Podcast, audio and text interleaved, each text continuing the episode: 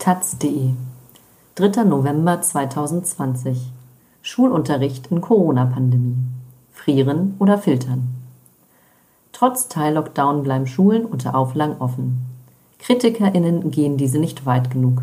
Und das Thema Luftfilter sorgt für Irritation. Von Ralf Pauli. Berlin, Taz. Für ihre Argumentation benötigt Maike Wiedwald nur eine Zahl. 235,4. So viele neue Corona-Fälle pro 100.000 EinwohnerInnen gibt es derzeit in Frankfurt am Main. Nur in zwölf Verwaltungsbezirken in ganz Deutschland wütet die Pandemie momentan stärker. Und dennoch bleiben in Frankfurt, wie überall sonst in der Republik, Schulen und Kitas geöffnet. So wie es vergangene Woche Bund und Länder beschlossen haben. Unfassbar, sagt dazu Wiedwald. Die 53-Jährige ist Landesvorsitzende der Bildungsgewerkschaft GEW in Hessen und unterrichtet in Frankfurt Biologie und Sport. Wie soll ich meinen Schülern erklären, dass man bei 50 Neuinfektionen möglichst alle Kontakte vermeiden muss, sie selbst bei über 200 Neuinfektionen aber noch alle in einem Klassenzimmer unterrichtet werden? Mit ihrem Unverständnis ist Lehrerin Wiedwald nicht allein. Wie sich die stark steigenden Infektionszahlen mit dem Regelbetrieb an Schulen vertragen sollen, ohne die Ziele des Lockdowns, die Infektionszahlen stark zu senken, zunichte zu machen, leuchtet vielen BürgerInnen nicht ein. Zwar haben fast alle Bundesländer nach den Herbstferien die Maskenpflicht auch im Unterricht verordnet, darunter Bayern, Baden-Württemberg, Berlin, Bremen, Hamburg, Hessen, Nordrhein-Westfalen, Rheinland-Pfalz, Saarland, Sachsen und Schleswig-Holstein. Doch ist das genug, um das Virus einzudämmen? In mehreren Bundesländern werfen Schülerinnen, Eltern und Lehrerinnen der Politik Verantwortungslosigkeit und Untätigkeit vor. Es sei nicht hinnehmbar, dass Schülerinnen und Schüler sich ausrüsten müssen, als gingen sie auf eine Polarexpedition. Heißt es etwa in einem offenen Brief an Bayerns Kultusminister Michael Piazzolo, Freie Wähler. Wie andere Bildungsministerinnen hatte Piazzolo den SchülerInnen geraten, sich im Herbst und Winter während des Unterrichts warm einzupacken, um das regelmäßige Stoßlüften zu ermöglichen. Empfehlungen, die teilweise mit beißendem Spott quittiert werden. So ätzte etwa der SPD-Schulexperte Jochen Ott im nordrhein-westfälischen Landtag gegen das FDP-geführte Ministerium Decken im Klassenzimmer verteilen? Kann man machen, ist aber kein Konzept. Tatsächlich bauen alle Länder derzeit darauf, Schülerinnen und Lehrkräfte mit einer Mischung aus Maskenpflicht und regelmäßigem Lüften ausreichend schützen zu können. CO2-Messgeräte sollen anzeigen, wann das nächste Lüften fällig wird. Spätestens nach 45 Minuten müssen die Fenster auf. In manchen Bundesländern schreiben die Kultusministerien dafür einen 20-Minuten-Takt vor. So auch in Hessen.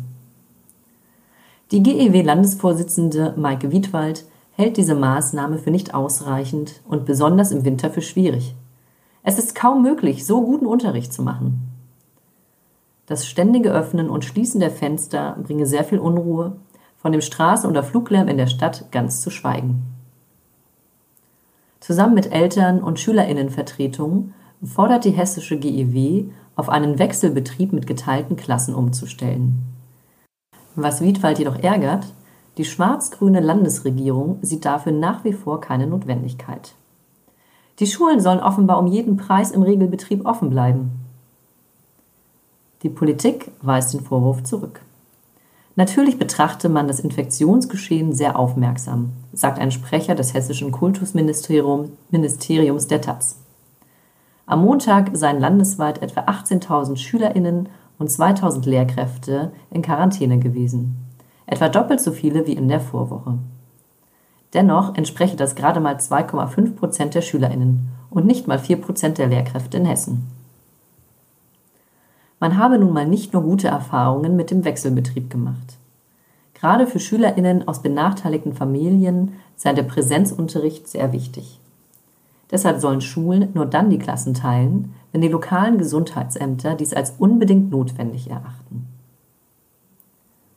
Doch was aus medizinischer Sicht notwendig ist, ist umstritten. Zumindest setzen die Länder längst nicht alle Empfehlungen aus der Wissenschaft um. Für Risikogebiete also Kreise, in denen der Infektionswert über 50 pro 100.000 EinwohnerInnen liegt, rät das Robert-Koch-Institut beispielsweise, Abstandsregeln im Unterricht wieder einzuführen und Klassen in Lerngruppen zu teilen. Am Montag hat die nordrhein-westfälische Stadt Solingen angekündigt, die Schulen ab Mittwoch wieder im Schichtbetrieb laufen zu lassen. Eine Entscheidung, die Ministerpräsident Armin Laschet, CDU, demonstrativ nicht begrüßen wollte. Wir wollen alles tun, um den Präsenzunterricht aufrechtzuerhalten, gab Laschet lediglich bekannt. Günstige Luftfilter, großer Effekt.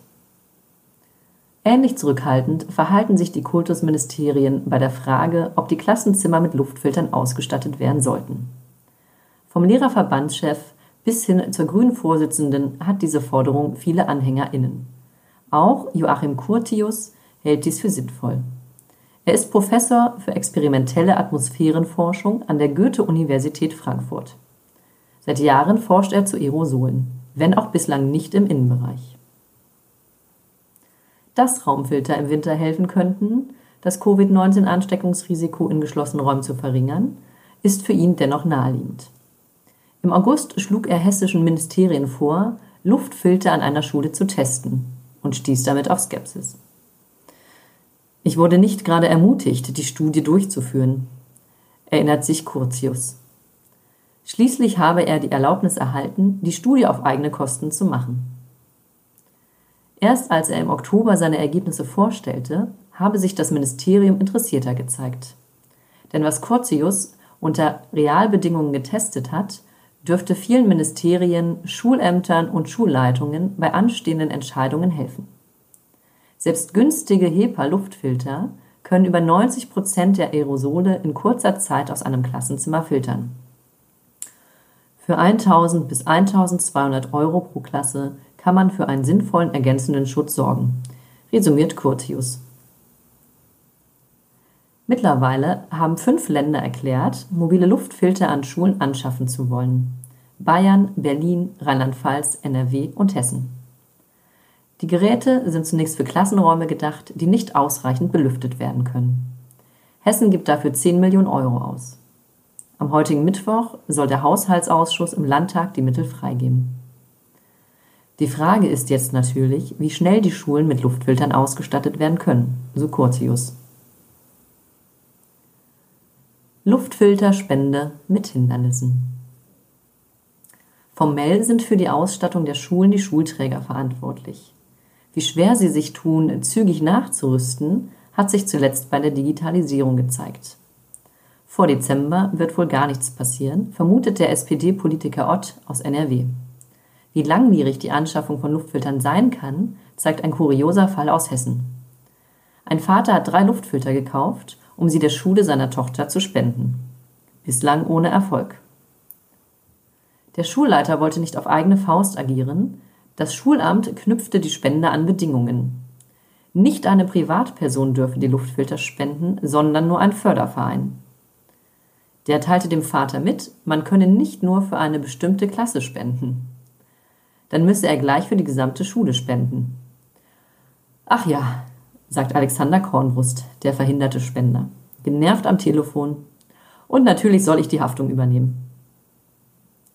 Falls wegen des Luftfilters die Schule abbrennen sollte, muss das Land ihn ja verklagen können. Die Bürokratie sei das eine, so Kornbrust. Was ihn jedoch ärgere, dass die Ministerien für sich selbst HEPA-Filter anschafften, die Ausstattung der Schulen aber zu teuer finden. Bisher lehnt die Hälfte der Länder es ab, Luftfilter zu kaufen oder den Schulträgern die Anschaffung zu empfehlen. Noch.